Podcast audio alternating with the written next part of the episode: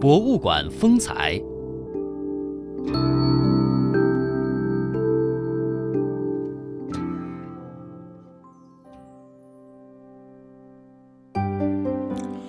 好的，进入到我们今天的博物馆风采。在春节之前呢，陕西省宝鸡市宝鸡旅游摄影作品展在宝鸡青铜器博物院展出。作品的展出以“浪漫休闲之旅，尽在神奇宝鸡”和“游宝鸡赏山水，知古今，品美食”为主题。共展出了宝鸡自然山水、历史人文、乡村旅游三大类的作品一百五十二幅，涵盖了宝鸡市 A 级以上的旅游景区四十多家，乡村旅游点十多个。嗯，举办这个作品展的宝鸡青铜器博物院呢，是中国最大且是唯一的青铜器博物馆，全院由青铜之乡、周礼之邦、帝国之路、智慧之光等部分组成，馆藏有一千多件青铜器。那接下来博物馆风采，我们就走进宝鸡青铜器博物院。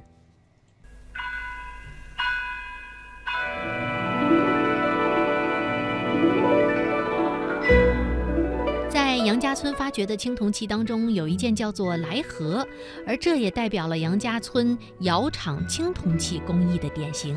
现在像您看到这一件呢，是叫做“来盒”，盒呢是周代时期盛水的水器。那么这件水器呢，造型工艺比较的高。我们来欣赏三个部分。像首先您看到壶盖这个位置呢，装饰的是一只凤鸟，双翅招展。似乎要一飞冲天。壶盖壶底的右边位置呢，您看装饰的是一只老虎，这个老虎呢是当做链子连接于壶盖和器身，非常的巧妙。老虎的下方龙头吐出翻滚的水花，做了壶身的把手。壶身是椭圆形的，下面是四个龙足支撑这个水壶呢，重十二公斤。包括您看前面倒水的地方是龙头加龙井组合在一起。这件水壶上实际上由上至下体现到了中国人非常喜欢的三种图腾。有您看到有龙、有凤、有虎，所以三千多年后，依据我们后人现在的眼光来，用一句话赞誉它，就是“龙腾虎跃，凤呈祥”。那么三千多年前，西周时期的铸造工艺它是非常的精湛的。古代时期的铸造工艺称为模范法，所谓模范呢，就是用泥土先捏一个模子，再做外范。刻好花纹和文字，浇筑铜液才能够而成的。但是很明显，您看到这个青铜器呢，它的构件很多，所以您看壶嘴儿和把手，包括链条的位置，它都是后来铸造而成的，分铸合铸组合成这么一件青铜器。这样的一件青铜器呢，古代人不是五六天、七八天就能够做好的，它可能要耗费它很长的几个月才能够铸造这么一件成器，期间要做破、做坏很多次才行的。所以这一件呢是。可以说代表了这个杨家村教堂这个青铜器工艺的一个一个作品，叫来和。铜从哪儿来的？那么就是说到这个铜矿也很有意思，因为我们宝鸡当地确实没有发现古代人的冶矿遗址，但是专家却发现，在湖南的这个。呃，铜呃铜绿山，包括在安徽这个地方就发现了大量冶矿遗址，包括他们发现有打的这个矿井，所以人们就认为这个铜矿可能是从这个些地方运输过来的。因为周朝早期的政治中心在这儿，所以一般可能这个地方源源不断运过来，才会像这样的铜矿青铜器比较的多。那像您看这一件呢，是叫上福壶，这件酒壶呢是盛酒器，一般用到庙堂或祭祀之上。这个酒壶二十五公斤重。但主要造型也很精美，比如说壶身呢是龙身，呃双组身子去展示它，非常的漂亮。而且青铜器的颜色是绿锈和本来的颜色组合在一起的，所以整个使青铜器显得非常的漂亮。那么今天您看到这个上偶夫壶的主人呢，实际上也是来这个人，所以像您看到的来鼎、来和上偶夫壶，它都是一个主人的青铜器。它上偶夫壶是来这个人的名号，另外一个名字。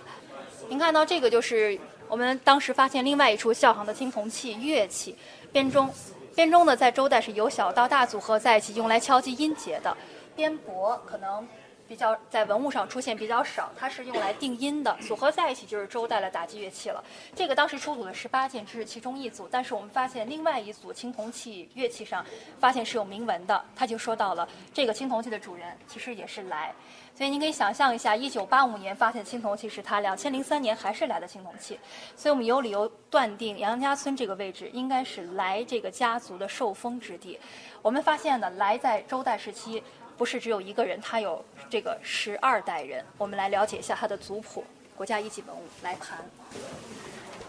零三年的时候，这五位农民师傅。呃，挖出来对我们来说最有价值的一件，这件叫来盘，盘呢就是盛水的水器。这件青铜器内壁呢是三百七十二个字。接下来呢，我们右边先请随我看一个图表，大概先了解一下铭文的内容。这篇铭文呢，为什么说研究范价值非常高呢？因为首先铭文它记载到的是周王周朝天子的名号。来，刚说到他不是一个人，他说我们在周代的家族叫单氏家族，是周代地位较高的一个贵族家庭。他在铭文中记载到呢，单氏家族，您看一共是八代祖先，最后一代呢就是来这个人，他叫单来。在铭文中记载到呢，他的家族八一代八代，每代都辅佐过不同的周天子。比如说，您看第一代单公是辅佐的文王、武王，灭商的功臣。所以第二代祖先公叔呢，就被派去辅佐武王的儿子成王；第三代祖先辛世仲辅佐的是周成王的儿子，叫周康王。那以此类推，你会发现他每一代祖先呢，辅佐过不同的周代天子，一直到来。来辅佐天子是在位的，去世以后的谥号就被人们称为周宣王，就是刚刚您看到来鼎里面说到了这位天子的历史事件。那专家就发现很有意思啊，他是八代祖先却辅佐的周朝十二位天子，他就把西周时期这十二个天子的排列顺序第一次写到来盘内部，甚至您看这个文王、武王兴周灭商，成王、康王开拓疆土，昭王讨伐楚境，穆王征伐四方的历史事件。家族的荣耀全部暗附在其中，这就对于我们来说研究价值非常的高。呃，中国的历史包括国外的历史需要靠文字记载，但是很多外国学者认为中国夏商周无信史，所谓的信。是需要它的承载的。那么它的出现呢，就断定了西周王朝排列世系表的正确性，也记载到了中国西周发生的重大历史事件。它还有一个非常重要的作用，就是佐证史书。我们发现《史记》里面也写到了西周周王世系表的排列，可是《史记》不一定是对的和真实的。那么通过它的对比，发现《史记》绝对是真实可信的，在这一部分上。所以这件青铜器呢，是被誉为中国第一部青铜史书的美誉，历史的一个记载。组呢？叫做后稷，江山社稷的稷，因为他非常善于种植庄稼，所以人们称为农官儿。呃，所以我们说的这个周朝就是以农耕为其立国之根基，从老祖先开始发展起来。那像您看到这位呢，是叫古公胆父，这个字儿念胆。在历史上记载，古公胆父曾经带领周人跋山涉水，来到了宝鸡的岐山扶风夹的周原。周原此地土地非常肥沃，适宜周人发展。占卜之后，就决定把周族带到此处，开始繁衍后代。所以，这是周人的领路者，是他给带过来的。那要说周朝历史上对于中国老百姓最熟知的一位国君，就应该是他了——周文王姬昌。他为灭商打下了重要基础。那么，周文王在灭商之前呢，比较可惜呢，去世了。他的儿子周武王继承了父亲这个遗愿，建立了当时的周朝。周朝建立之后呢，早期政局的掌控除了武王以外，应该就是他了。这就是周公。周公呢是文王的儿子，周武王的弟弟。在周代呢，有两件大事。第一件是辅佐周成王，他的侄子；第二件大事呢是赵创的周礼，把中华礼仪文明是大向的巅峰之态。所以这四位呢是在周族的发展中做出了不可磨灭的贡献，比较的有名一些。看到的这一组呢叫虚啊，虚的用法呢类似于现在盛食的饭盒，而且盒盖上您看有四个支撑，也比较实用，是盖翻过来放在地面之上呢，也是一个小碟的用途了。但是我们说制作青铜器，包括制作陶器是要有生产工具的。像您看到这是削刀，削铅笔的削，甲骨上刻字儿，泥模上画花纹儿，刻花纹儿可以靠它。三千多年后，我们后代人可能经常能够看到的、认出来的就是它了，就是我们说的斧、铲、灯、凿。这是周代的生产工具。那通过如此多的生产工具出土，也足以可以看到手工业非常发达。周代时期呢，叫百工，手底下有很多不同的作坊，像制骨、制玉、制陶，在周代时期贵族家庭它都有出现的。那现在我们看到这一件呢，是我们的镇院之宝，就叫做何尊。宝鸡青铜器博物院的镇院之宝叫做何尊，是我国第一批禁止出国出境展览的文物，也是国家一级文物。一九六三年出土于陕西省宝鸡市宝鸡县贾村镇。一九六三年的一天，陈家老二恐怕这个土块掉下来会砸伤人，就搭起梯子想用镢头把它挖掉，不料没挖几下，土块就掉了下来。出人意料的是，大土块破碎后，竟从里面滚出一件古铜器。陈家人不知道这是件国宝。清理干净泥土后，顺手就把它放在楼上装粮食用了。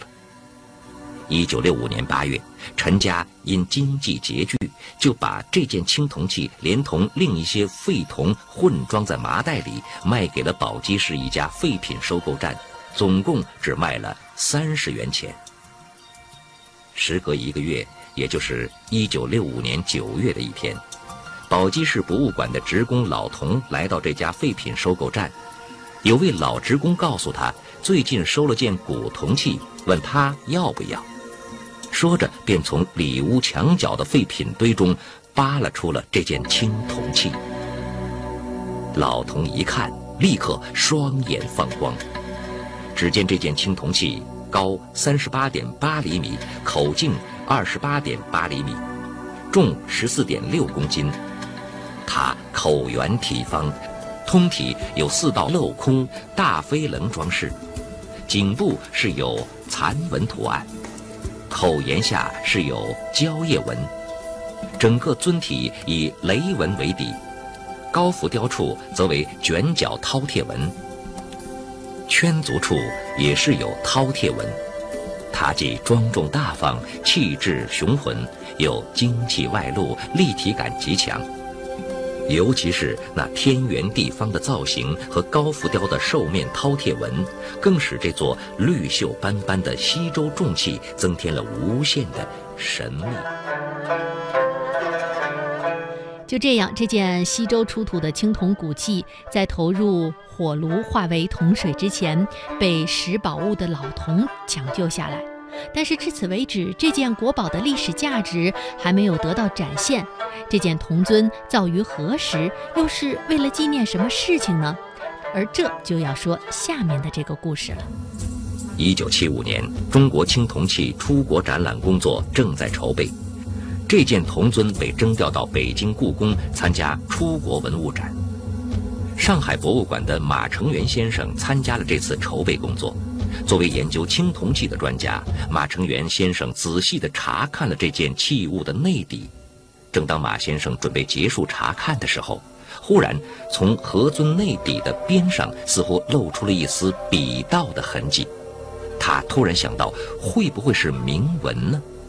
众所周知，宝鸡是创建周朝的姬姓部落的发祥地，而西周的青铜器上大多铸有铭文。这些文字为研究周朝的历史提供了珍贵的第一手证据，而这件铜尊上会不会也有周朝的铭文呢？如果有，又会是在什么地方呢？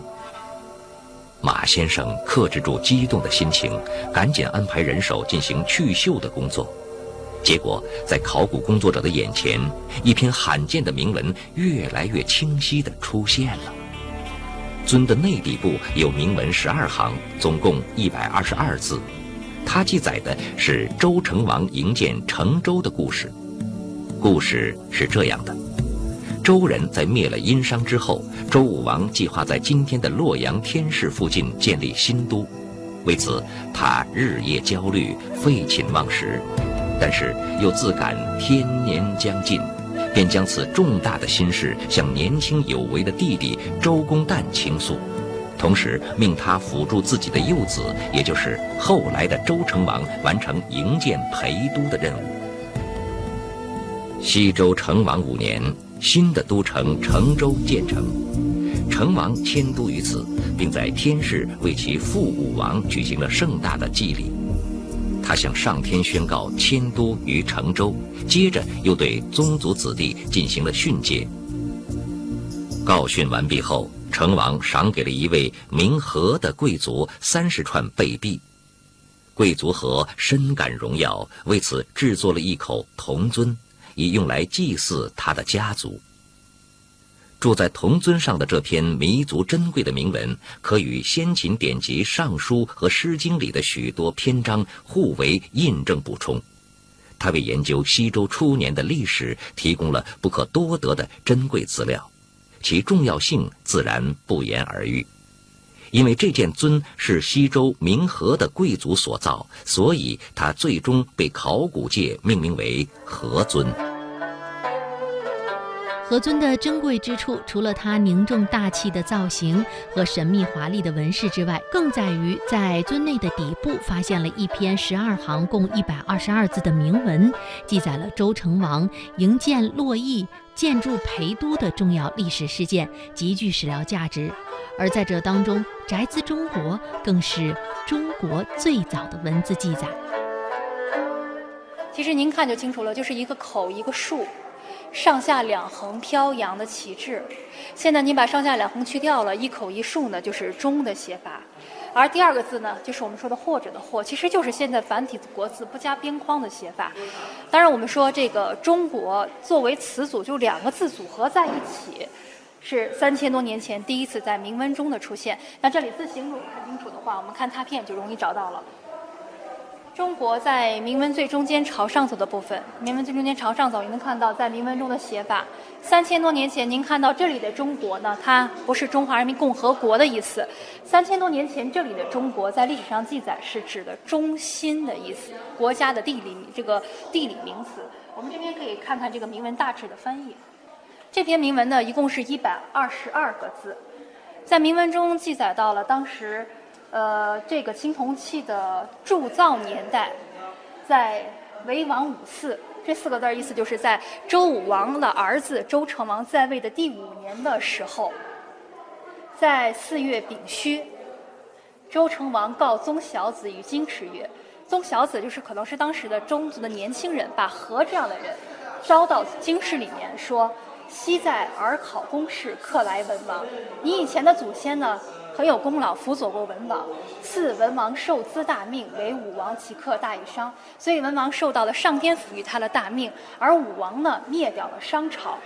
武王在灭商以后呢，则停告于天说：“我的父亲说，于其宅兹中国，自知一民。”这句话的意思就是，我自己要在中心之地营建都城，自己控制天下的百姓。所以我们说，中国为什么不是中国的含义？它指的是中心的意思。